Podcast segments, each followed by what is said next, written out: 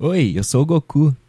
Não, brincadeira, eu sou Eduardo Willi e hoje a gente começa esse programa um pouquinho diferente porque este programa é o último de 2019. Era para ter saído mais cedo, mas vocês sabem como é final de ano, né? Sempre corrido, então eu larguei mão aí do, do cronograma do, do Sem Barreira, fiz o que o sábio Mark Murata, Marcelo Murata diz é eu que não lute. Então eu resolvi não lutar, apenas deixei as coisas acontecerem no seu curso natural e aqui estamos com o último episódio do ano já aí quase no outro ano. Bom, então antes da gente começar de fato esse episódio aí que a gente está falando sobre calendário, sobre formatos de competições, é, eu quero, claro, agradecê-los, né? Agradecer você pela sua companhia, né? Por ter permitido que a gente chegasse aí até o seu ouvidinho, não é? Pra... Eu quero agradecer aí por você ter dado uma oportunidade ao Sem Barreira, de ter começado a escutar a gente aí e ter continuado conosco, né? É, durante aí esses pouco mais, né? De seis meses aí. A gente começou na Copa, né? Oportunistas da Copa, claro e decidimos continuar com o projeto pós-Copa e foi uma das melhores coisas assim que eu já fiz na vida, eu diria assim, sabe? Esse projeto do Sem Barreira, porque é o que eu sempre falo pro, pro pessoal é, quando eu converso sobre o Sem Barreira que o futebol feminino ele, ele é muito mais que só é, um esporte, né? Ele tem muitas outras causas, muitas outras lutas por trás que acrescentam muito como pessoa, sabe? É, então, é um projeto que me trouxe um grande crescimento pessoal e profissional também, né? Porque, enfim, é, a gente está aqui produzindo, está aqui, eu estou né, editando, estou apresentando, então acaba, eu trabalho com audiovisual, então acaba sendo também um crescimento profissional para mim. Então, só posso só quero e posso agradecê-los, né? Agradecer você que nos acompanhou até aqui. Ano que vem nós estaremos de volta, sim, né? Então, muito obrigado pela sua companhia por este ano. Nesse recesso a gente consegue aí organizar mais as coisas e trazer um conteúdo ainda mais bacana para vocês ano que vem. Então, é, você que ainda está ouvindo em 2019, é, que você tenha um, uma excelente passagem de ano aí, boas festas, com muita paz, harmonia, que você esteja entre pessoas queridas e que seja um período bem alegre na sua vida, assim, porque a gente sabe que chega final de ano, é, é geralmente um período complicado, né? Vem todo um desgaste emocional ao longo do ano e muitas pessoas têm algumas lembranças não tão boas assim, né, desse período de festas, mas espero que não seja o caso para você e se for, força aí, não se preocupe que tudo passa. Parece que não, mas tudo passa, as coisas melhoram. Então, é isso. Continue sempre na caminhada e espero que seja um 2020 muito melhor do que 2019. Ainda que eu torça para que o seu 2019 já tenha sido bom o bastante, tá certo? Então é isso, muito obrigado. E claro, quero agradecer também, né, meus companheiros e companheiras aqui do Sem Barreira. Ao Wilson Santos, ao Marcelo Murata, né? Esses dois caras aí que estão comigo nos pretéritos, né? E há muito tempo, né? A gente está aí fazendo vários projetos antes mesmo de pretéritos. A gente né, começou bem lá atrás esse negócio de podcast. Eu acho que o primeiro que a gente fez foi em 2009. Eu lembro que a gente fez podcast sobre a Copa do Mundo masculina de 2010. Então estamos nessa daí há um bom tempo. Muito obrigado pela parceria de sempre, meninos, por aceitarem, por toparem também começar esse do futebol feminino, esse do Sem Barreira, quando eu sugeri. Ao Henrique Guimarães, meu compadre, né? Que também foi um dos primeiros caras que eu dei a ideia. Ele topou de cara a participar. Enfim, Felipe Rocha, André Fonseca, Dudinha, João, Alexou, a Mel Caruso, Mel que foi um divisor de águas pra gente, né? Uma ouvinte que virou uma integrante, né? E, então foi tipo, uau, tem gente que nos ouve mesmo, né? Então ela foi um, um ponto muito importante na nossa história e é uma pessoa que acrescenta muito, muito, muito pra gente, Melzinha. Depois a Isa também veio fazer parte com a gente. Aí essa aí eu que fui atrás. Mas ela já ouvia a gente, que, que conte em ata também. E claro, por último, chegando com a gente a Elisa, né, que participava com a gente também nos panoramas e acabou agora no final do ano também integrando a equipe de vez. Ainda não saiu o anúncio oficial nas redes sociais, porque lá a gente já meio que tá em recesso, né? Mas em breve estará aí. Mas enfim, gente, é... se não são eles também, é, o Sem Barreira é o que é hoje por causa deles, que ninguém aqui ganha nada para fazer isso, e é, todo mundo faz porque gosta mesmo. E todo mundo faz super, muito bem feito, com muito amor. Então, eu só tenho a agradecer a dedicação de todos vocês, tá bom? Então é isso, muito obrigado também a todos que participaram do Panorama, né? Patrícia Zeni, Rafa Alves, Matheus Vaz. Agradecer também o pessoal que, que já era, né, do, do meio do futebol feminino, que já acompanhava, já cobria. No Twitter a gente teve uma recepção muito boa, né? É, o Rafa Alves já, já citado várias vezes aqui. É um monstro, né, do planeta futebol feminino uma entidade né, do, da cobertura do futebol feminino, também recebeu a gente super de braços abertos, sabe, divulgando a gente. Outros podcasts irmãos, assim, o de primeira, né, do Tiagão, o Empório de Notícias, né, que começou com a Raíssa, com o Matheus, né, depois chegou a Mandinha, hoje está com a Gia Andreola também, queridos demais. Páginas, pessoas que cobrem de forma independente, pessoal da mídia, da televisiva também, Ana Thaís, sempre uma fofa com a gente, Ana Thaís Matos. A Ju Cabral, claro, a nossa Dinda, né? Que nos proporcionou um dia mágico pra gente, né? No Mina de Passe. E teve um bloco do Sem Barreira, praticamente, né? Tenho gravado até hoje esse programa. Enfim, muito obrigado a todos. Já me estendi demais. E agora, quem ainda está é, em condições da nossa equipe gravou o depoimento para vocês aí também. Brincadeira, todo mundo tem condições, mas não deu pra achar todo mundo nessa correria de final de ano, nem todo mundo conseguiu. Mas parte da galera aí deixou um recadinho para vocês. Então, é, um feliz 2020 a todos. Nos encontramos ano que vem e espero que aproveitem este último episódio de 2019. Abraço! Fala aí galera do Sem Barreira. Putz, já chegamos no final do ano, hein? Que loucura. Passou, passa rápido quando a gente se diverte, né? Passou rápido esse ano aí, foi um prazer inenarrável dividir com os meus colegas de podcast, com vocês, principalmente com vocês ouvintes aí esse ano. É, opiniões diferentes, enfim, às vezes algumas discussões. Houve até ameaça de demissão aí por opinião contrária aí, quero deixar isso bem registrado aí. Mas no fim a democracia venceu. A democracia venceu e estamos aqui. Mas brincadeiras à parte aí, foi muito divertido estar com vocês aí. espero que 2020 seja um ano muito, mas muito melhor que 2019, mas muito, muito pior do que 2021 e que nós continuamos evoluindo aí como sociedade, como, enfim, como país e como o futebol feminino siga como aquilo que a gente viu na Arena Corinthians ali na final do Paulista, porque é aquilo que a gente quer ver do futebol feminino cada vez maior, cada vez mais divertido de se ver, cada vez angariando mais pessoas, enfim, foi muito divertido estar com vocês. Tenho certeza que em 2020 a gente vai voltar a se divertir, a dar risada, a falar bobagem, a fazer apologia às drogas aí quando a gente faz, fala sobre é, transmissões de futebol. Aí um abraço pro João, entendeu? Ao Futitube aí, vamos lançar aí o Futitube do Sem Barreira, vai ser muito legal. Tenho certeza que vai ser um ano do caramba, para não falar palavrão, porque nós estamos no ambiente com crianças aí é, que nos ouvem. É isso, gente. Então que 2020 a gente esteja junto mais uma vez. Aí a galera que, os meus colegas de, de podcast aí, que são mais do que colegas, vieram amigos durante esse ano de 2019. Aí a galera que eu não conhecia ainda, a galera que eu já tinha contato, enfim. As meninas que a gente não vê pessoalmente, aí a Elisa, a Isa, a Mel, enfim.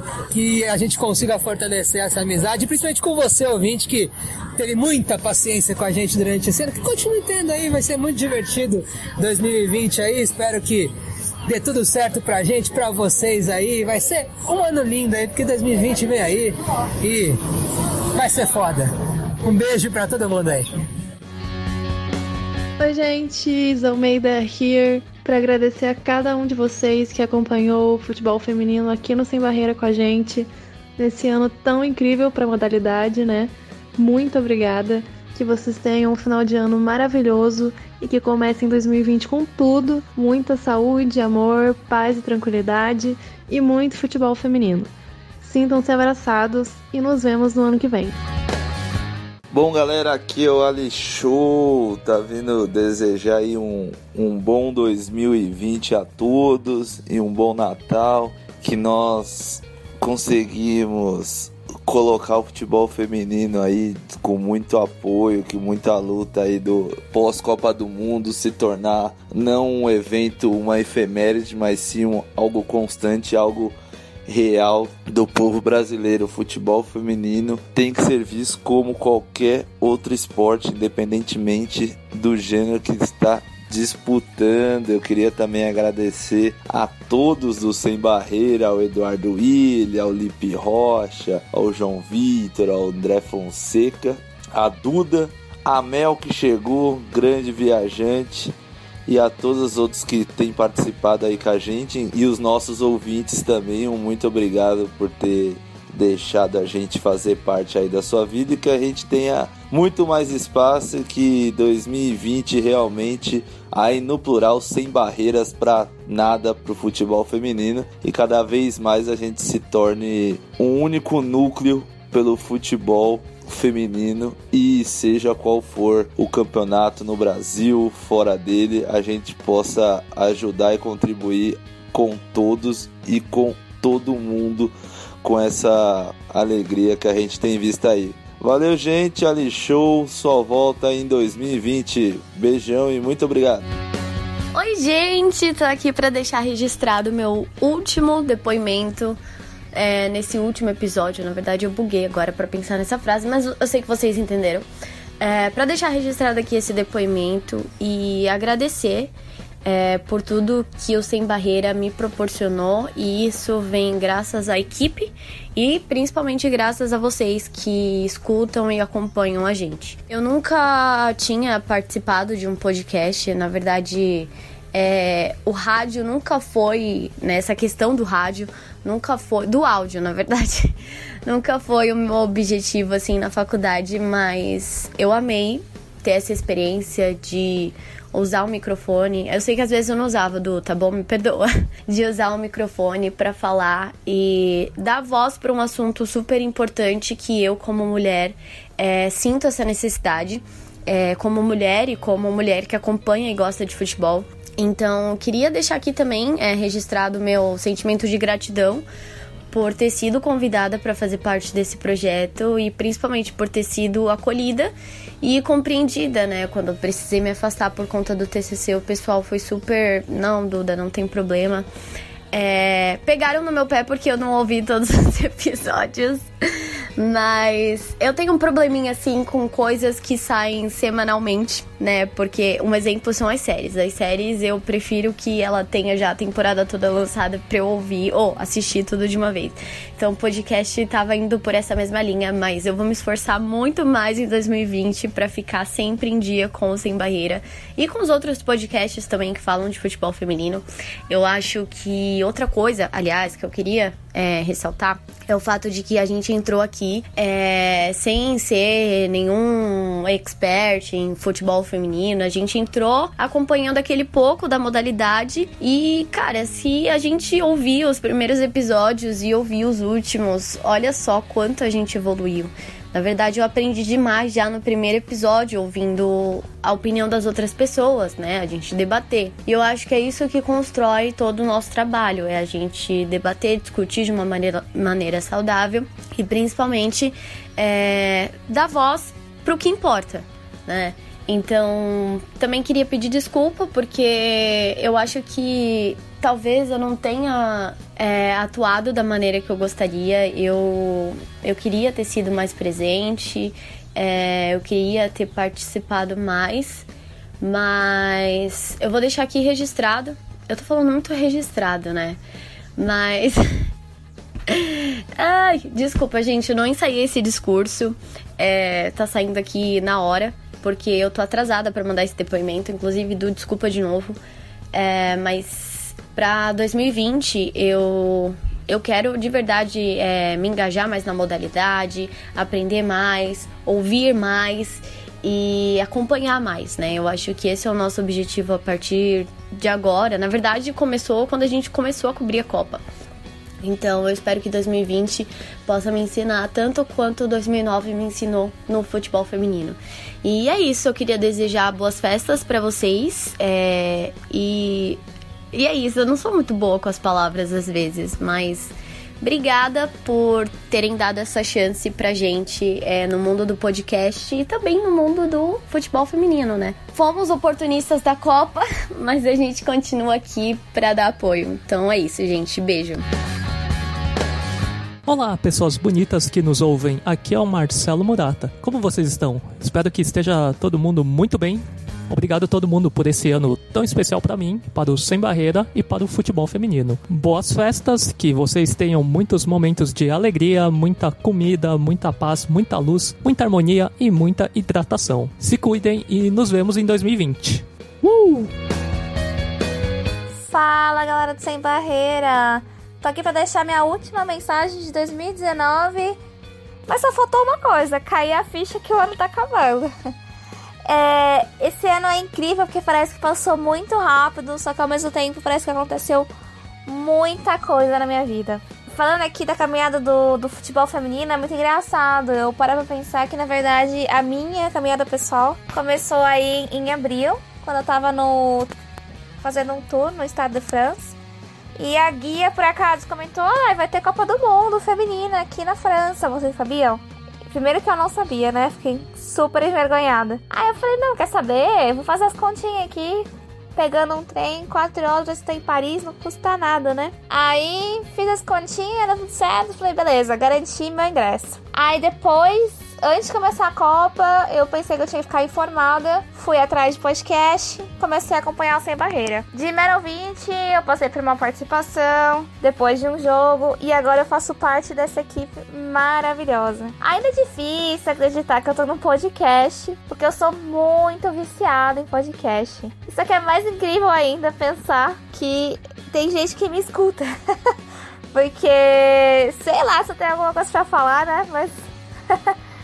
Mas estão aí. Bom, queria agradecer demais vocês, ouvintes, queridos ouvintes, por ouvir a gente e acompanhar. Acho que essa caminhada do futebol feminino, ela é maravilhosa, ela me cantou muito.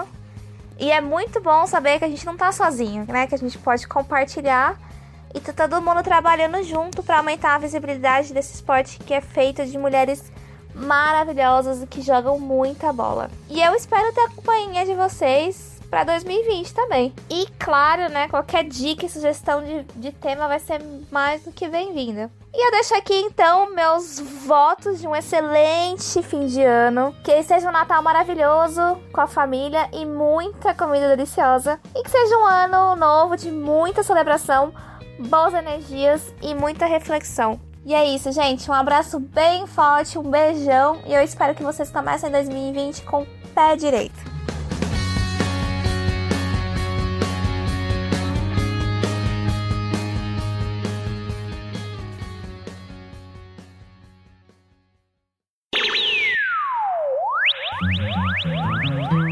Pretéritos Podcasts apresenta Sem Barreira, o nosso podcast sobre futebol feminino. Para outros conteúdos dos Pretéritos, acesse nosso site pretéritos.com.br. Seja bem-vindo a mais este episódio.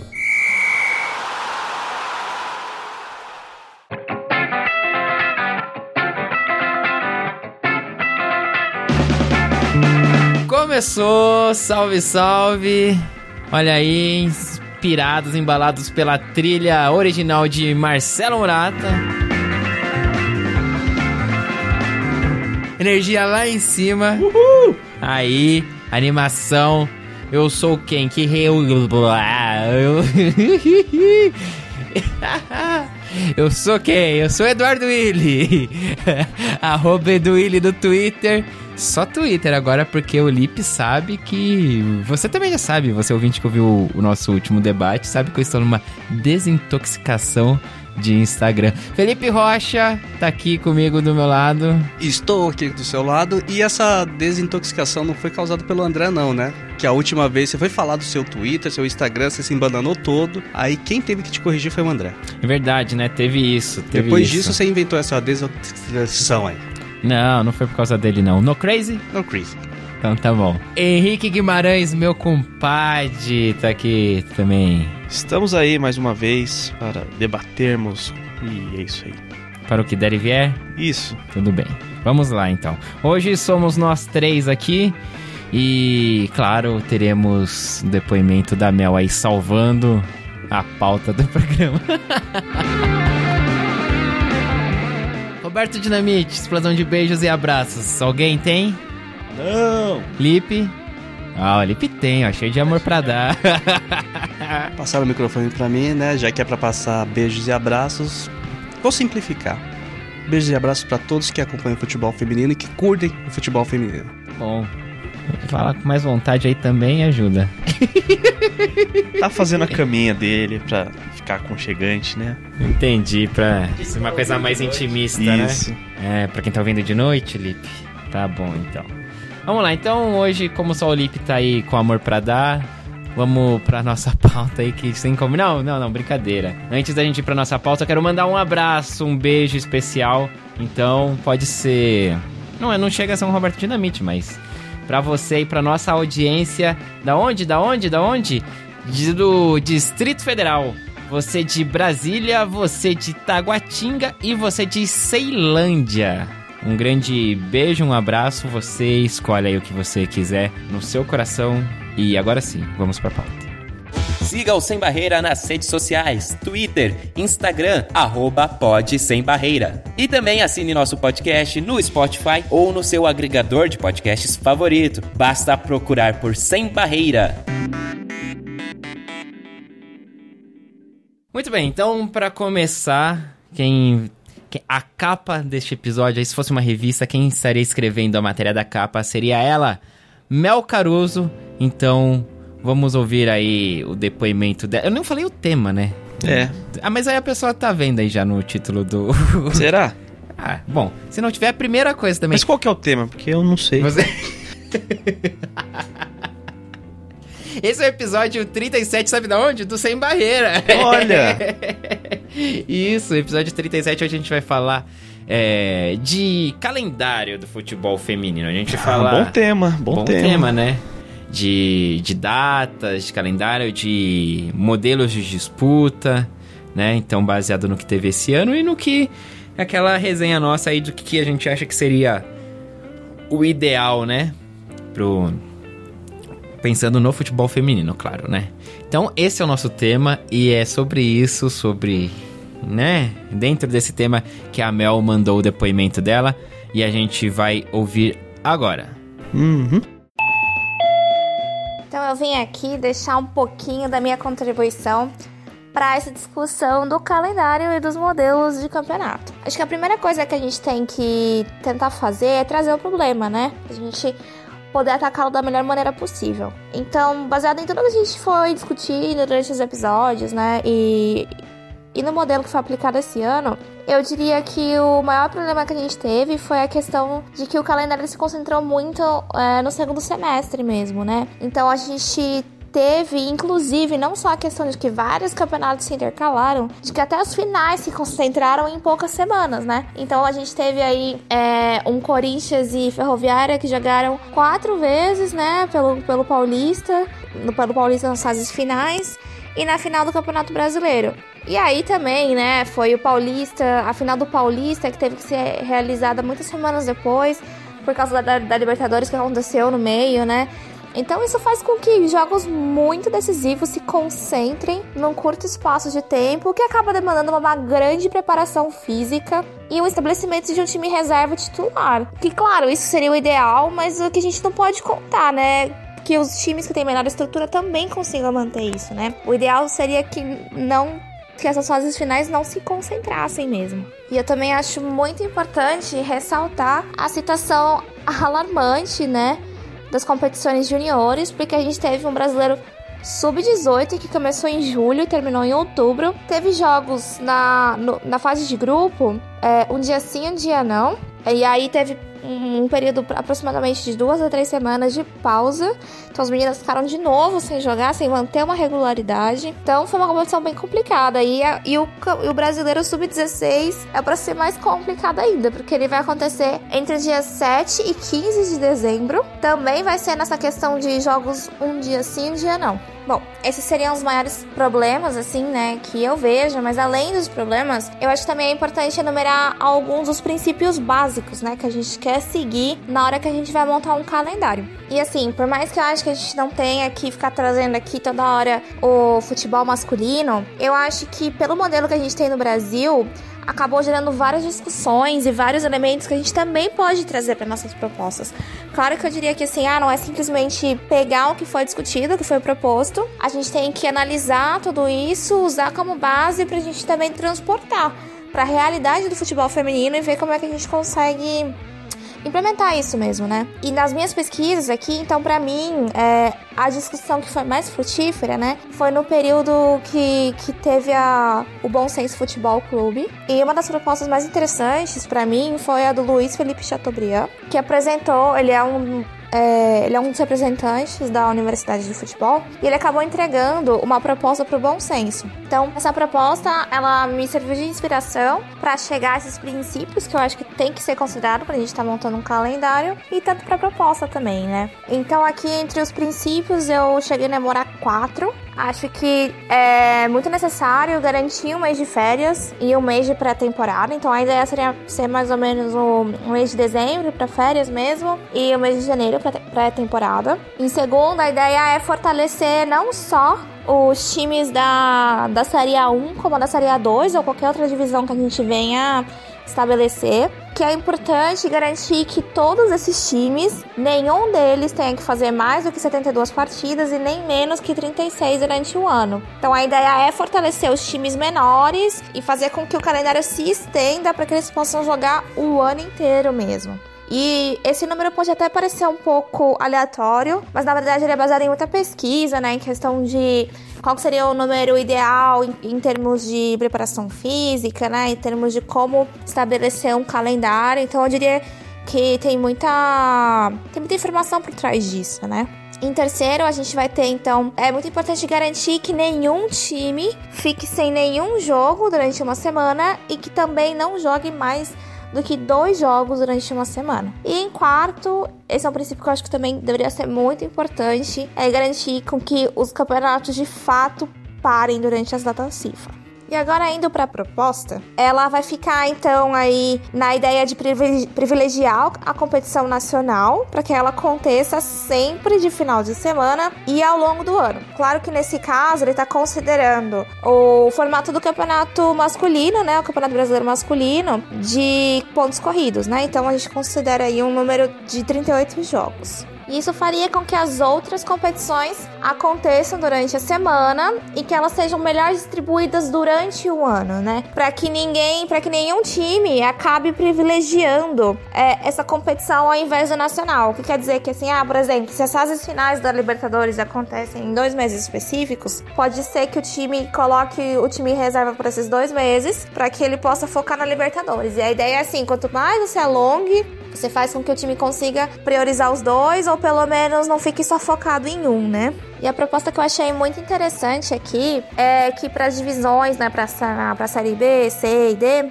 é criar realmente garantir um calendário que seja para o ano inteiro. E no caso, assim, de chegar à conclusão de que realmente é muito difícil fazer com que os times joguem por pontos corridos, ida e volta durante o ano todo, a ideia seria então é, mudar um pouquinho o modelo do campeonato, dividir ele em regiões, né? Pode até ser é, mais ou menos norte, sul, mas até se pode pensar em outras subdivisões para que os times não tenham que viajar tanto. Ah, e aí esses, essas duas regiões joguem é, nas fases finais, né? Para que aí sim se defina o campeão e todas as, as colocações que, que se precise definir também.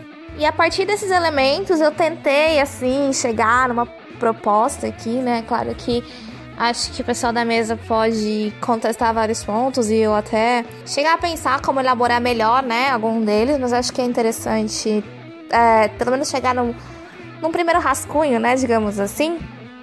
Então a questão é eu acho muito legal essa coisa de alongar a competição nacional durante o ano, eu gostei muito. E tentar priorizar realmente né, os finais de semana. Eu acho que isso é mais ou menos o que a gente tem um pouco aqui no modelo europeu.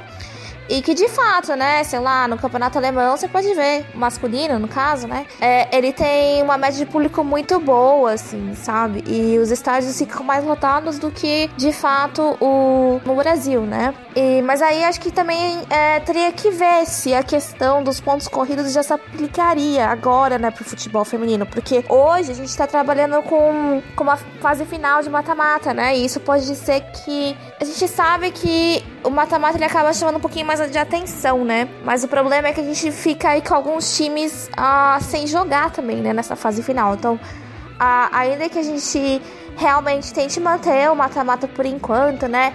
Enquanto a gente possa ter um pouquinho mais de visibilidade, seria interessante vir com uma proposta de como cobrir esse período final para os outros times também, né? Para que eles também não fiquem sem jogar. É, nessa proposta do bom senso, na verdade, é até para diminuir o peso que os campeonatos estaduais têm. Só que eu acho que no modelo feminino ele não cabe, né? Porque a gente viu justamente que foi o Paulista que foi o destaque desse ano e que ele já ficou muito maior, né? Tem uma grande visibilidade e espaço, então eu continuaria fortalecendo os estaduais. E o ideal para mim, na verdade, seria até replicar o mesmo modelo de gestão para os outros estados e garantir que não só o paulista fique grande desse jeito, como qualquer outro, né?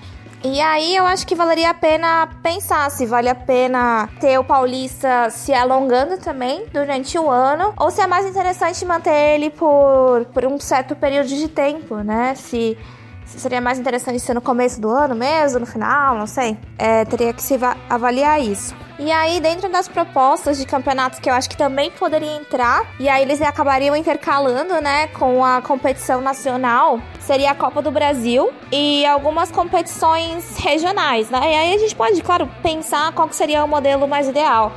Mas eu acho que uma Copa Nordeste pode ser muito, muito legal. Uma coisa que a gente tinha no masculino que eu achava legal também é o Rio São Paulo. Então, acho que assim, essas seriam competições interessantes que colocariam diferentes times para jogar. E aí a gente poderia organizar da melhor maneira possível, né? Mas mantendo é, regionalizado, a gente garante com que os times menores não tenham também que despender muita grana, assim, para conseguir realmente é, se manter, né? E na questão da Libertadores, eu acho que a gente não pode manter com um modelo assim. É uma competição de tiro curto aí, né? É um pouco mais de 20 dias. Então acho muito complicado. E só que eu ainda não conseguiria dizer se de fato seria viável ter uma Libertadores no modelo masculino que a gente tem, né? Mas ainda assim, sei lá, eu tentei pensar numa proposta que tente alongar um pouquinho mais, dar um pouquinho mais de condição para os times. Acho que a gente poderia é, tentar, talvez, fazer com que o campeonato seja em três lugares diferentes. A minha ideia seria, tipo, primeiro ter uma fase de grupos em dois locais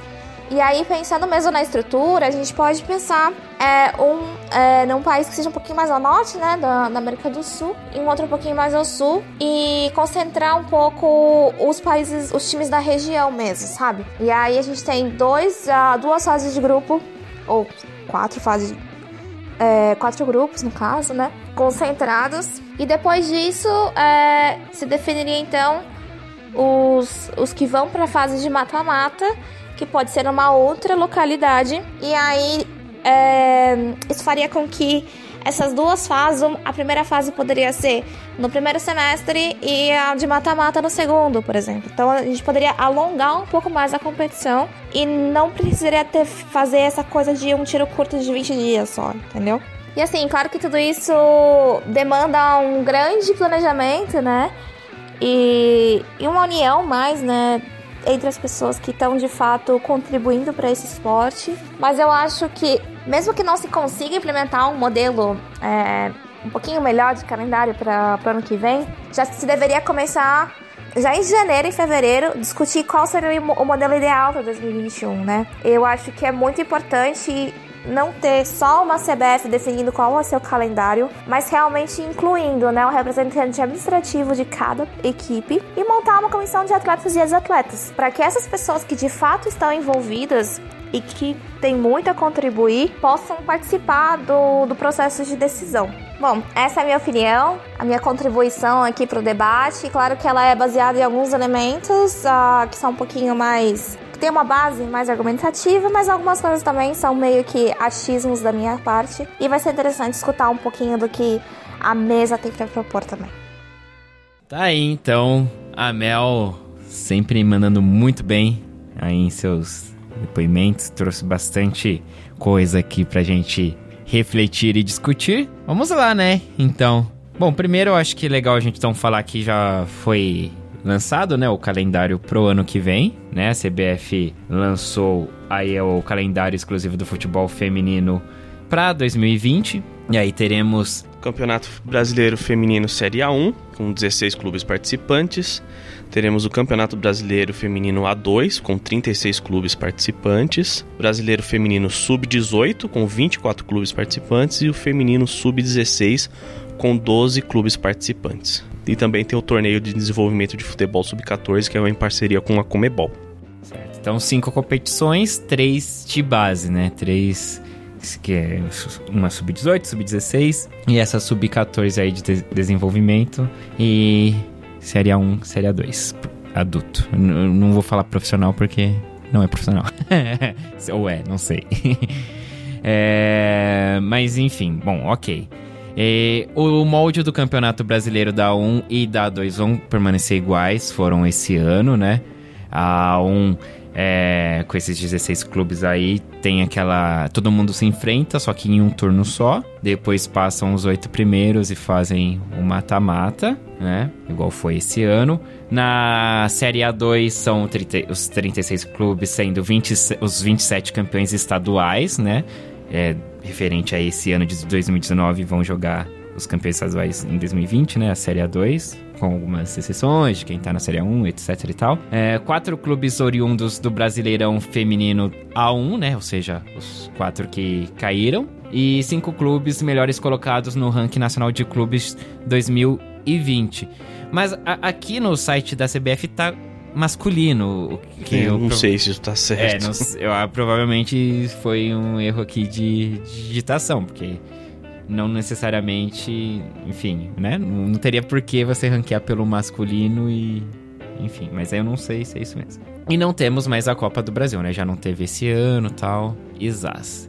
Muito bem, agora pegando aí do que a Mel falou assim, um dos grandes problemas esse ano realmente, assim, a gente vê também as jogadoras falando, entrevistas tal, foi a concentração de jogos, né? Principalmente aí no segundo semestre. E ainda mais para os times que chegaram, né? Longe nas, nas competições, o Corinthians, Ferroviária, né? Que ela citou, assim, tendo um segundo semestre puxadíssimo, né?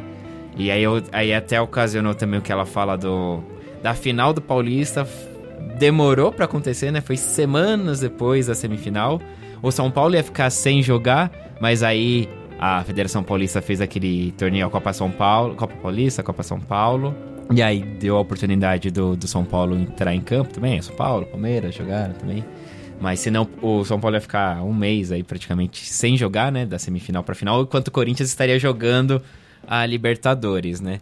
Então acho que esse foi o grande problema assim, desse ano, a concentração das competições. E uma coisa que a gente está muito acostumado, assim, culturalmente pelo masculino e, e, é muito estranho no feminino, até quando você conversa com alguém falando sobre isso, você fala, ah, mas peraí, tem o campeão brasileiro, mas ainda tá tendo o paulista e essa... A gente já tá bem acostumado com os estaduais, com, abrindo o calendário de futebol do ano, então é, é, é estranho mesmo.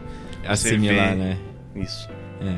Mas assim, eu até. Tudo bem, pode ser só pela questão de já estar tá acostumado, mas eu acho que realmente faz mais sentido você ter. Porque meio que você vai subindo, né? Ó, você tem Sim. primeiro o campeão ali local, aí você vai subindo. Campeão nacional, campeão inter. É, o campeão continental. Então eu acho que, sei lá, fica mais bonitinho. Quem tiver toque também deve ter essa coisa aí. Eu não tenho, mas só acho que é mais legal. Tá certo, então vamos lá. Nessa questão aí do, do calendário pro ano que vem, vai ser assim, ó. O brasileiro vai. O A1, a série A1, ela vai começar em fevereiro, né? Dia 9 de Dia fevereiro. 9 de fevereiro. Com o término previsto para 13 de setembro. Vai acabar mais cedo não? Esse ano acabou setembro também. Foi, né? Foi também. É, a 2 prevista para começar em março, 15 de março, com término em mês 7 é julho, é isso? 5 de julho. Tá. Uh, Sub-18 brasileiro, previsto para começar em maio, 10 de maio, término em setembro, 20 de setembro. É, brasileiro feminino Sub-16, início em julho, término em julho. Aí algumas semanas só de competição, do dia 11 ao dia 21, duas semanas, é isso? 20 dias de competição. Torneio de desenvolvimento, desenvolvimento Sub-14, previsto para começar 22 de novembro e acabar 29 de novembro, uma É uma semana. maratona. É, é um tiro curtíssimo, né? Que foi um- algo que aconteceu no Sub-18 esse, esse ano, né? De começar pelas primeiras semanas, o Lip fan, fã A dessa- Gabi, na, do- na entrevista que a gente fez, foi até perguntado. O foi, Gabi Batista, né, do Inter. O Lipe que perguntou pra ela essa questão da parte física, como que foi pro intervalo tão curto de jogos, e ela falou que foi muito puxado pra categoria e ano que vem se repete de novo essa maratona de jogos. Pois é. Lembrando que a Gabi Batista, ela tá no Internacional e tem uma estrutura, um Internacional. Então, imaginando isso, que um, um clube que tem uma grande estrutura, que consegue propor para as meninas assim uma, um descanso, um, um, desenvolvimento até legal, bacana. Agora, para essas outras meninas de outros clubes que, que é mais puxado, é complicado. O desse próximo ano, desse ano, não lembro se teve pausa, como vai ter do próximo. Não, porque, por exemplo, na Copa do Mundo, por exemplo, eu acho que o brasileiro ele parou.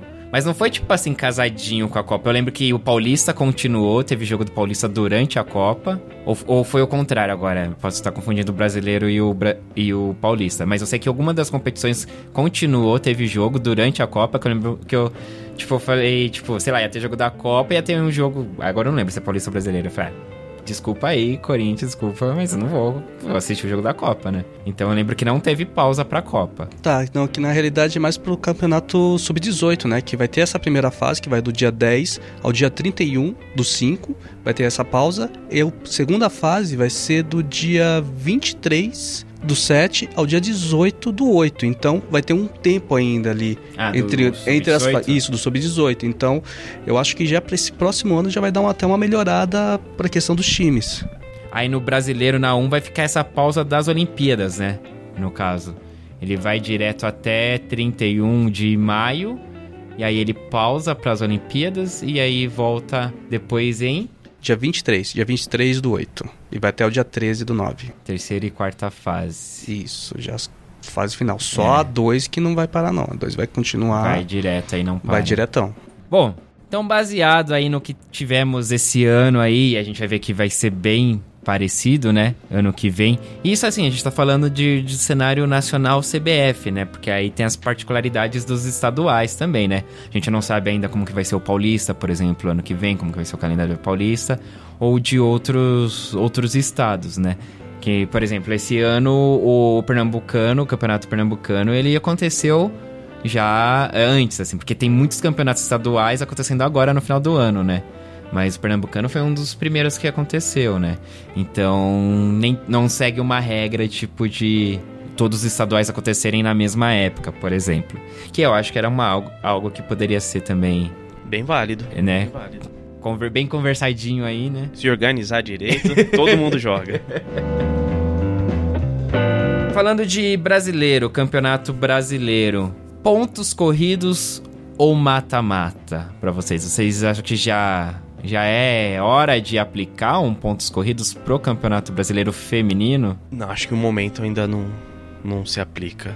Agora o futebol feminino tá começando a se estruturar melhor. Então acho que. Porque um campeonato de pontos corridos, eu particularmente gosto porque eu acho que ele é o mais justo. Mas no momento ele não vai ser honesto com clubes que estão começando a se estruturar. Porque se a gente colocar um campeonato de pontos corridos, vai ter Corinthians, Ferroviária, Palmeiras agora se investir bem no, no futebol feminino como tá prometendo. São times que vão assumir a ponta do campeonato e, e vai Esquece, embora. né? Vai acabar a graça do, da competição ao longo do. quando ela for chegar na parte final. Então acho que no momento, esse formato ainda com oitavas e mata-mata é o mais válido. Não sei o que vocês acham. Gosto muito do formato de pontos corridos, mas concordo realmente com a mesa na questão de esse não é o exato momento para a gente entrar para pontos corridos. Talvez uns dois, três anos, quando a gente tiver com mais investimento, com mais com time com mais estrutura, estrutura de verdade, né? Não é só dar um campo sintético. É, pegar um negócio de verdade aí, aí sim a gente pode entrar para pontos corridos, né? Esse formato de final, semifinal, quartas, tudo bonitinho assim, a gente viu na questão de alguns campeonatos que teve final, casa cheia. O caso do São Paulo, Corinthians e São Paulo, a gente viu casa cheia. Então isso aí atrai o público, atrai aquela sensação tipo, nossa, a gente ganha esse jogo, a gente pode ser campeão, ou isso e aquilo. Eu acho bem interessante. Eu gosto dos pontos corridos, mas para agora realmente tem que ser essa fase de essa fase de final semifinal. É, eu também tô com vocês nessa, assim, porque é por essa questão, hoje é, tem uma diferença muito grande, né, entre as equipes, assim, né? Então, se você Aí eu concordo uma coisa também que a Mel fala que o foco nosso, acho que não, não deve ser o, nem tanto nacional. Tem que priorizar mais os estaduais, a regionalização ali de você fortalecer as equipes Sim, nas vai regiões, começando a né, de estruturar baixo. é, as é. equipes, principalmente os campeonatos de base estadual, servem muito para ajudar nesse processo de estruturação do futebol. É, então, e aí, então pensando nisso, eu acho que o modelo que tá hoje é legal do, do, do brasileiro. Todo mundo vai se enfrentar, né? Pelo menos uma vez. E depois mata-mata e, é, e é, falando assim, mediaticamente também é mais atrativo, eu acho, assim, quando chega essa, essa fase final, aí você tem um. E aí você coloca também, né, o fato dos times de camisa, né? Aí você tem um. O ano que vem, por exemplo, você pode ter um Grenal, um ma- mata-mata, um Grenal, um Corinthians e Palmeiras, Corinthians e São Paulo. É, então isso daí tem um apelo de mídia forte, né? E para um, um esporte que tá ainda né, engatilhando em termos de, né, de ganhar fãs e entrar no imaginário aí do pessoal. Então eu acho que isso ainda é algo positivo ter. Depois, mais pra frente, aí você pode fazer. Aí vai. Não tem como a gente ter que comparar também, trazer nessa. Tem esse comparativo com o masculino. É isso. Tipo, o nacional você consegue fazer um pontos corridos, mas aí você tem competições estaduais, tem copas, que aí você mantém o, o modelo de mata-mata, né? Que aí também não dá pra ser tudo ser pontos corridos, que aí não, né? aí não dá. Não teríamos uma ferroviária campeã. Não teríamos Ferroviária campeã, seria provavelmente o Corinthians que liderou tranquilo o primeiro turno, assim. Então aqui todo mundo fecha no. mantém esse modelo. Por hora, sim. Ou, você, ou vocês teriam algum terceiro modelo que não é nem esse que a CBF adota e nem seriam pontos corridos. Vocês pensam em alguma outra forma pro brasileiro hoje? Aquela ideia que a, a Mel trouxe também, do campeonato ser dividido por estados, que até facilitaria um pouco na logística dos clubes. É um grande problema é também, um grande né, pra- problema, porque um time sair do sul e subir para o norte do país é um custo muito grande. E a gente viu que clubes estruturados, como o Santos teve problema, que foi passou a madrugada em um saguão de hotel por conta de problemas de logística da CBF. Então acho que isso facilitaria um pouco, faz- faria esse- esses confrontos entre os estados e no final os campeões se enfrentam na, na fase final do campeonato. Então é o que é a, a A2 hoje, né? Porque a Isso. A2 são, é dividida nos grupos, né? Seis grupos, se não me engano, e por regiões. E aí a, a fase seguinte aí é o, acho que os dois primeiros de cada grupo e aí faz o mata-mata. Você adotaria esse modelo também para um? Eu acho que é um, é um modelo válido, sim. Mas isso, dessa questão desse modelo, Henrique, eu tava imaginando o seguinte: é, a A1 ela já seria mais voltada já para os times que já estão mais estruturados. Então, realmente, a A2 funcionaria dessa. Continua funcionando dessa forma, acho legal, porque são times que estão se estruturando, estão investindo. E quando eles entrarem na A1, eles já têm que estar cientes que é, a gente precisa estar bem melhor, porque agora a gente está num campeonato que vai exigir mais da logística, vai exigir, mais do, do, do, do investimento nos clubes. Então, eu acho que da forma que tá ainda tá bacana ainda, não, não mudaria.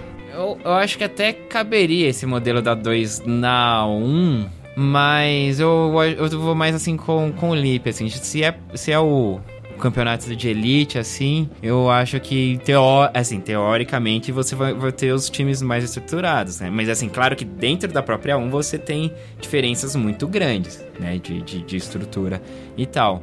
Mas eu acho bacana o formato que é hoje, da 1 assim. E agora, assim, pra, pra série 2, a 2, né? E que é, segue meio que o modelo que era a Copa do Brasil, assim, né? De, de pegar os 27 campeões estaduais e se enfrentarem e tal. Só que aí na Copa do Brasil já era mata-mata, né? Já direto. E aí eu acho bem interessante o formato do, da 2 aí do, do, do, brasileiro, essa coisa de separar por, por região. E falando nisso da 2, é diferente do que a gente vê também, então, assim, no, no masculino, por exemplo, né? Que, que aí você tem a série C, série D também. No caso do feminino só tem a, a 1 e a 2, né? Então, muda, né? A cada ano muda quem tá na 2 e não só por questão de subir ou cair, né? Muda porque vai trocar, vai renovar os campeões estaduais e tal. Então é um modelo até meio confuso, eu acho, assim, né? Porque chega agora. Era uma dúvida que a gente tinha recente até, né, Lipe? Que a gente tava se perguntando, mas quem que joga a 2?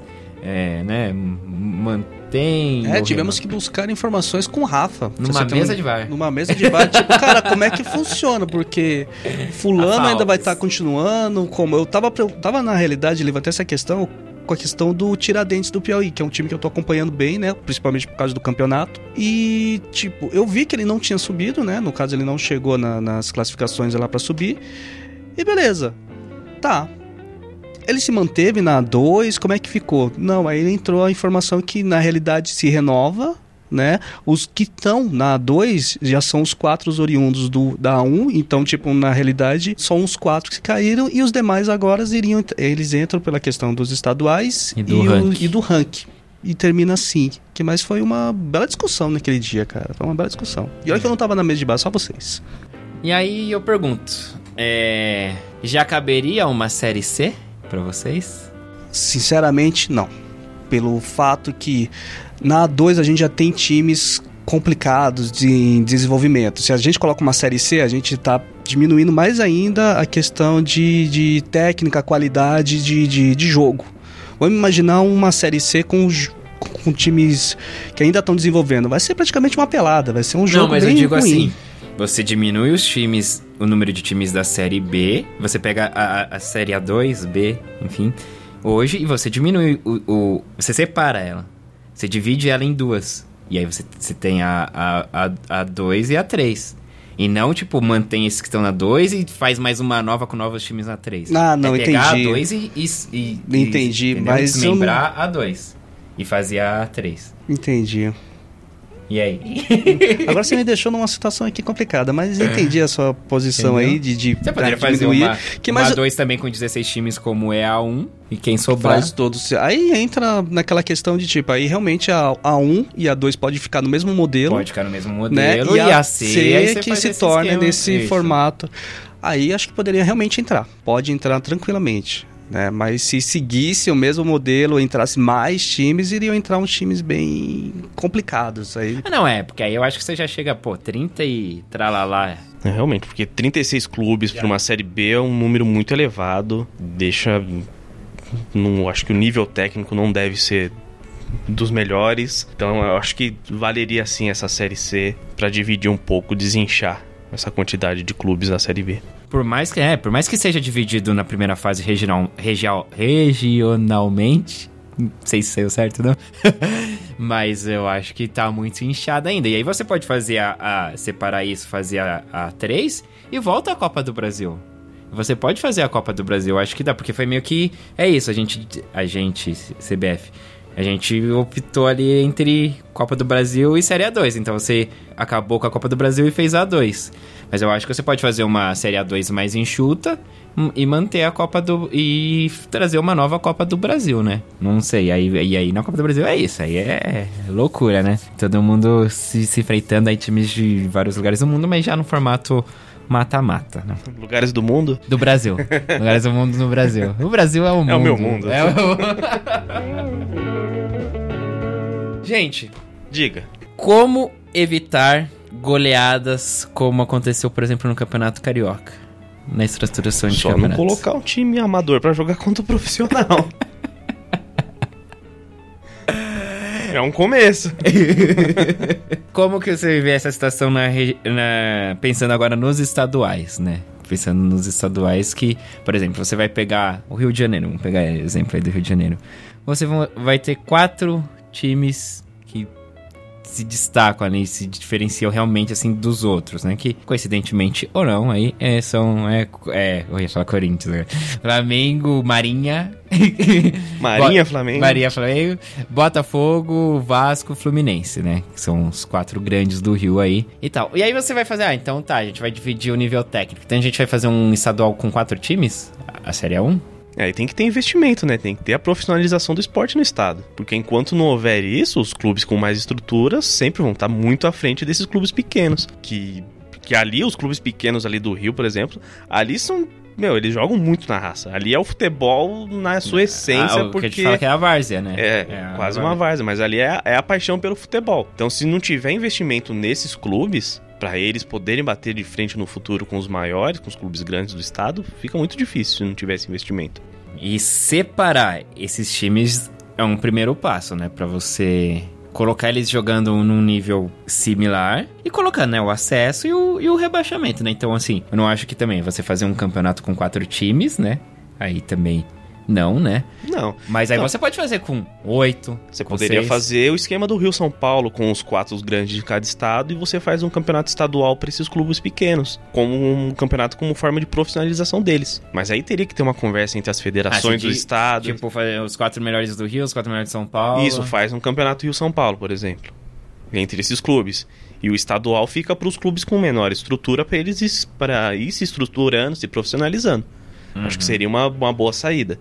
Para num futuro, assim, é você legal, ter um campeonato estadual forte com condições do time menor bater de frente com os clubes grandes. Pegou qualquer o lance, Lipe? Não. Por exemplo, vamos fazer um. um Sudeste, né? Se bem que o Espírito Santo aí acaba sendo o, o ponto. O, o, lado mais fraco aí. Mas vamos supor, um, um campeonato Copa Café com Leite na praia. Sei lá. que é Rio, Minas e São Paulo. e aí você vai ter, pensando aqui no que foi esse ano, me ajuda aí. Aí, Corinthians, Ferroviária. Não, minto. Corinthians, São Paulo, que foi a final. E a, as semis foram Palmeiras e Ferroviária? O São Paulo ganhou do Palmeiras e o Corinthians da Ferroviária, as semifinais. Santos. Então vamos supor, esses quatro vão representar São Paulo. Aí no Rio de Janeiro, Marinha, Fluminense, Vasco, Botafogo. Em Minas você pega o Cruzeiro, o América, o, o Atlético e quem que foi o outro? Ipatinga? É, Ipatinga. E Ipatinga. Aí você faz um campeonato então com essas 12 equipes. Isso. E esse é um campeonato. E aí, essas equipes que não foram semifinalistas jogariam realmente os seus estaduais. Aí não seria misturado. Aí ia ser o, o Carioca, o Paulista e o Mineiro. Eu gosto disso. É, Eu acho válido. Acho que é um, É um nível- vai ser um nível- eleva o nível do- do- da competição. E aí, sei lá, e o campeão do estadual, ele. Você pode ganhar uma vaga Ele- para pra a Copa essa do competição. Brasil, uma Copa do Brasil futura, por exemplo. Não, e pra essa, essa competição Café com Leite na praia? Como? Perdi o raciocínio agora aí. Porque, beleza, vamos supor, se fosse ter essa Copa aí ano que vem, 2020, eh, seriam essas 12 equipes. Ok. Tem rebaixamento isso? Porque uma hora vai ter que trocar essas equipes. Essas equipes. Aí seria quem ganhou o estadual do ano. Quem ganhar o estadual do ano que vem. Sim, assume. Ele pega a vaga do, último último. colocado, do vai. último colocado do, do seu respectivo estado. Sim. Ok. Podemos. Pode assinar isso Pode aí? mandar em anexo aí para as federações. E aí, Lipe, o que você achou? Ah, entendi. Mas, olha, show de bola, cara. Gostei, gostei. Não tem nem o que penar, só, só adorei essa ideia. É, eu acho que é uma boa forma de você dar uma. Você, você vai nivelar o, o, o estadual, né? E você vai pegar as equipes que. A elite. A elite, colocar pra se enfrentar junto. E aí, tendo essa coisa de sempre do acesso e do rebaixamento, é uma forma de você, né, estimular o desenvolvimento. disputa também, né? É. Bacana, eu gosto disso. Anota aí no bloco de notas pra gente não esquecer. Com SSDF, SDF, SDF, né? o nome. E bom, e isso, claro, ampliando, Ampliando para outras, pra, é, pra outras regiões, né? Eu acho que essa questão de regionalizar é muito importante porque é um esporte em desenvolvimento, assim, né? De, de questão de logística. Libertadores, é, o formato dela hoje para vocês essa coisa de ser um, numa sede, essa competição de tiro curto aí em semanas, tudo se resolve lá? É algo válido no feminino ou vocês são adeptos Eu de... acho que peca ainda um pouco nisso é a questão do público. Porque agora a gente viu essa Libertadores, estádios, meu, praticamente vazios. Ah, sim, uhum. Final sem quase nenhum público. Acho que esse é um ponto que pega, mas acredito que esse formato de um- uma sede única, por enquanto, ainda ele é válido. Eu gosto também, porque entra nessa questão da, da logística, né? Você, Lipe, que estava falando, que é, enquanto a gente estava ouvindo aqui o áudio da Mel, eu falei, né, que, ah, eu curto esse formato Libertadores meio Copa do Mundo, assim, né? Você tem a sede. E aí você estava falando da questão de bater com o calendário dos, Dos das demais equipes, né? da- assim, e outros demais campeonatos, né? nacionais, Então, enfim, é. Então, no caso, como o caso do Corinthians aí, deu certo, né? Pra ele tá jogando a Libertadores. É, teve aquela parada. Se eu não me engano, teve a parada. É do Paulista, Do né? Paulista. Não então, teve a final do não Paulista teve a final Corinthians porque o Corinthians lá. Então, tipo, até funcionou, legal. Então deveria também, se for levar nessa consideração como Copa do Mundo, né? A Copa Libertadores, vai acontecer isso também, né? Vai ter que ter a parada ali pro, pros demais times que estão na Libertadores eh, e depois vão ter que repor esses jogos nos campeonatos que eles estavam antes lá na frente ou jogar antes. É, o Will sempre traz no panorama a questão do argentino, né? Tem uma equipe, eu não lembro agora de cabeça, mas que, sei lá, enquanto as equipes estão com nove jogos, ela tá com seis porque o campeonato foi seguindo durante a Libertadores e essa equipe não tava jogando, porque ela tava na Libertadores, né? Então agora ela tá com, tipo, menos jogos, então vai ter que recuperar essas partidas aí depois. Então, no caso, teria que fazer dessa forma, então, só pra manter.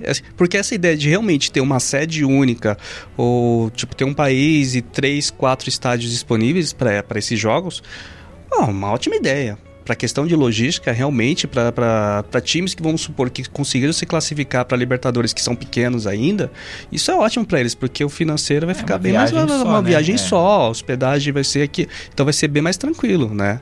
É só fazer um negócio bem mais organizadinho, bonitinho e também a modalidade crescer pra gente conseguir colocar mais gente dentro do estádio, Sim. que aí vai ser um jogo, vai ser um campeonato bem mais interessante. É, e eu acho que nesse, nesse esquema de ser um local sede, você até consegue trabalhar mais uma questão assim do evento. Ó, tipo, a cidade tá recebendo a Libertadores feminina. Então, pô, vamos imaginar aqui que fosse aqui no Brasil e em São Paulo. Então, sei lá, o Pacaembu tá recebendo a Libertadores feminina. Você sabe? Faz um, você promove esse evento e aí pra divulgar o esporte né, onde estiver acontecendo, né? Libertadores. O que a gente viu aqui na do essa desse ano também foi aquele caos, né, do do Equador, né? Não era nem pra ter acontecido no Equador, pra começar.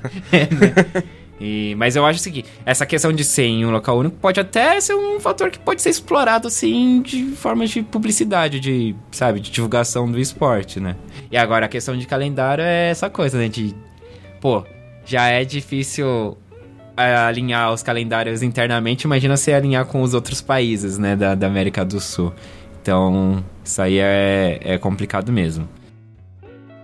E toda essa discussão de calendário, como que fica a participação, por exemplo, das televisões agora com os direitos de transmissões? Vai se adequar o calendário dela, das televisões?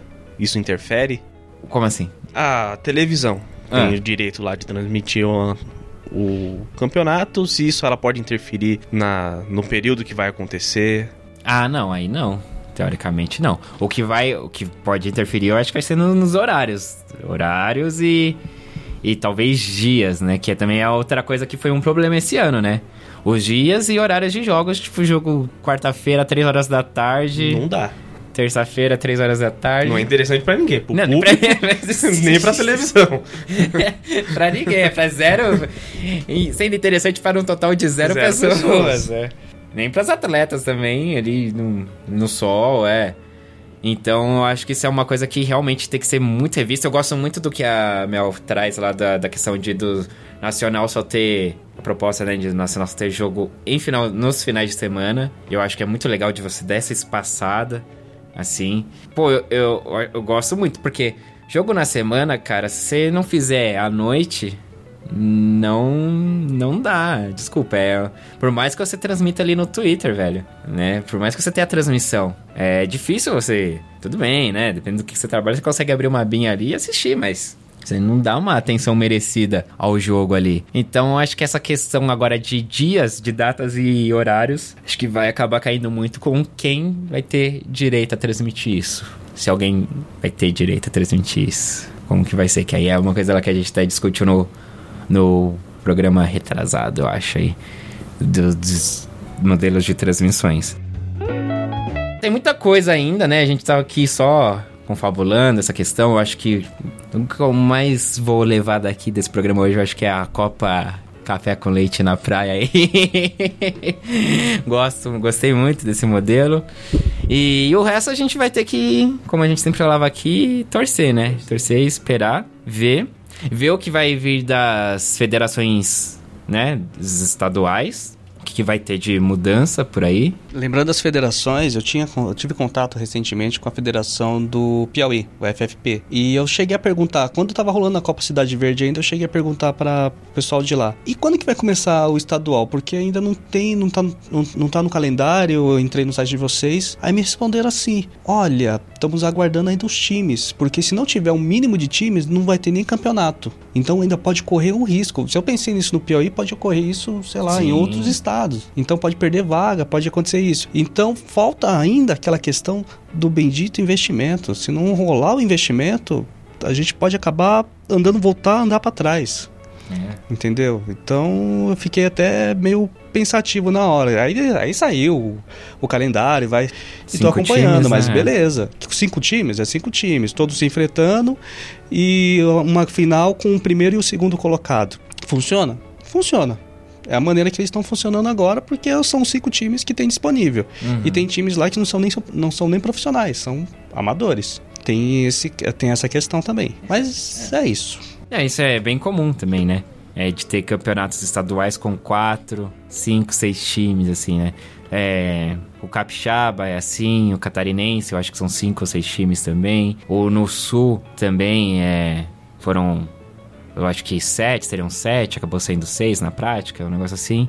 E aí no sul também é, uma, é tem um caso gritante também dessa diferença de, de, de, disparidade, né, das equipes. É Grêmio e Inter, assim, né? E são duas equipes que, tipo, você sabe já desde o começo do campeonato que vai ser a final. E como, né? Então, de repente, aí também entra nesse esquema dessa, desse outro campeonato que vai pegar os melhores, a elite dos estados e e deixar o estadual realmente para quem tá ainda na, nos primeiros estágios de desenvolvimento, Se a gente né? fizer uma questão de comparação, que é uma coisa que a gente... Eu não gosto muito de fazer, mas tem aquela questão de comparação. No próprio masculino acontece isso. Vamos supor, o do campeonato gaúcho, normalmente é Grêmio e Inter que chegam é, no, na é, final. no próprio masculino já na, acontece isso. Em é. Minas, Cruzeiro e Atlético Mineiro. Então isso é muito comum. No Paulista mesmo é muito comum sempre estar os quatro grandes ali nas semifinais. Uhum. Então, tipo, é comum. Querendo ou não, é comum. Quem tem mais estrutura vai chegar mais longe.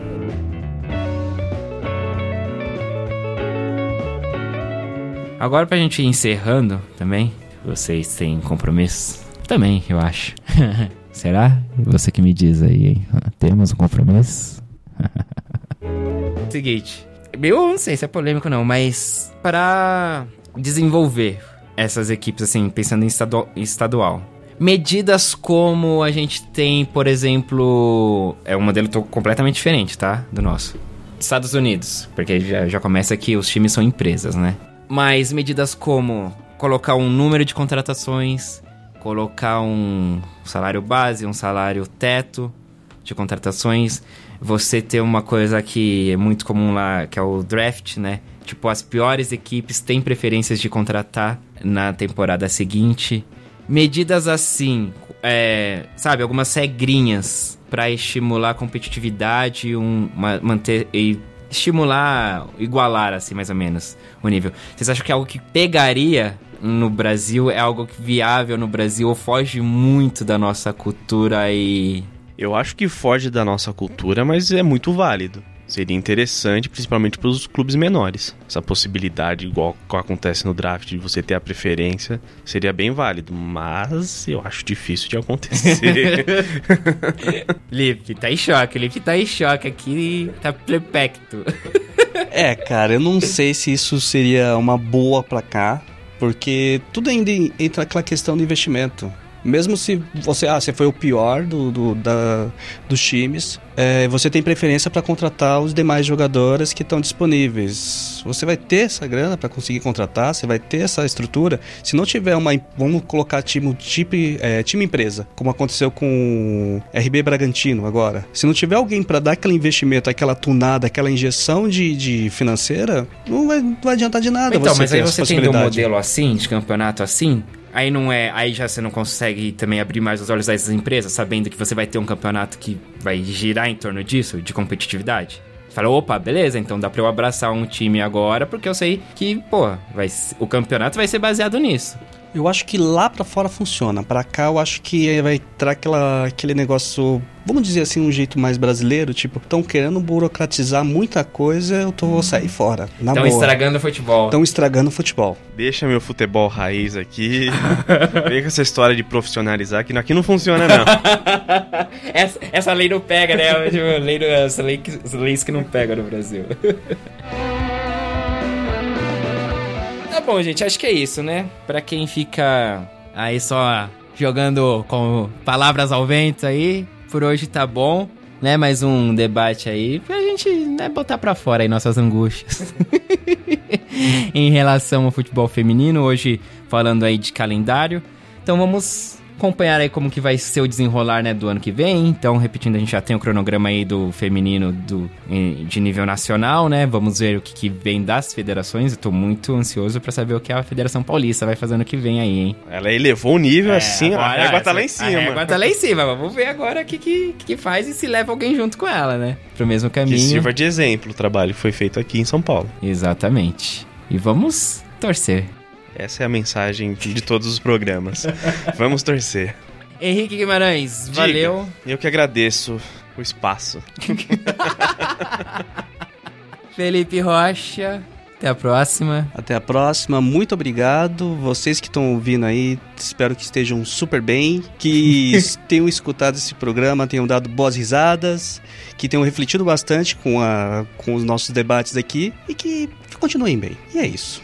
Bom, hoje a gente tava mais contido, hoje todo mundo low profile, meio ressaca, meio que sono. Eu tive que ir no mercado hoje cedo, cara. É chato aquilo. E eu quero, agradecer, quero dar um agradecimento para Mel pela pauta que o Edu deu e pelo depoimento que aí assim a gente conseguiu fazer esse programa. A Mel, ela sempre... A Mel é uma monstra sagrada do nosso podcast. Sim, é um patrimônio do futebol feminino aí. E um posto de humildade também. Temos que renovar esse contrato, viu? Temos, porque é, o mercado Temporada da bola 2020 não é só no campo, aí. não, é... Já aqui a gente tá, os nossos investidores aí estão tá buscando para renovar com todo mundo aí, os contratinhos de gaveta já, que a sondagem tá, tá grande já. Não pode não, fica com a gente, meu. Inclusive, a gente vai até marcar uma reunião com ela para renovar aí essa assinatura aí, pagar aí o avião para ela vir pro Brasil pra gente fechar esse, renovar o contrato. Na classe econômica, tá? Porque não dá pra bancar tudo também assim, né? É, até porque o euro vai bater 6,47 ano que vem. Segundo pode... projeções aí da Willy com... Consulte isso aí. Ai, gente, enfim, mas anota aí. É 6,47 o euro. Grande abraço para você. Se você quer deixar o seu comentário aí sobre esse tema, deixa aí. Isso, dá sua, mostra sua proposta aí de campeonato pra gente, comenta lá no Twitter e nas redes todas que YouTube. nós estamos aí. Deixe seu comentário, vai que alguma federação olha, pô, gostei disso aí. É. Ou de repente nasce aí a Copa Sem Barreira, né? Pode ser. vamos, vamos estudar isso em off. Isso. Um beijo no seu coração, um beijo outro, tchau.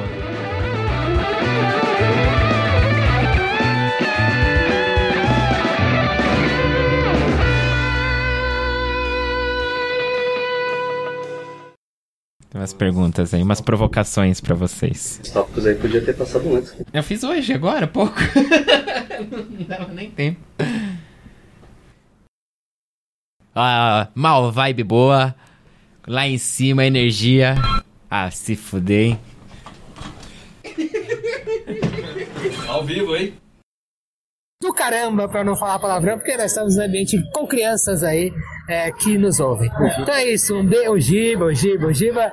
Porra, Du, você fudeu aqui. Eu não posso interagir com você no depoimento de fim de ano. Edição de áudio e roteiro Eduardo Willi. Trilha musical por Marcelo Murata. Produção Equipe Sem Barreira. Oferecido por Pretéritos Podcasts.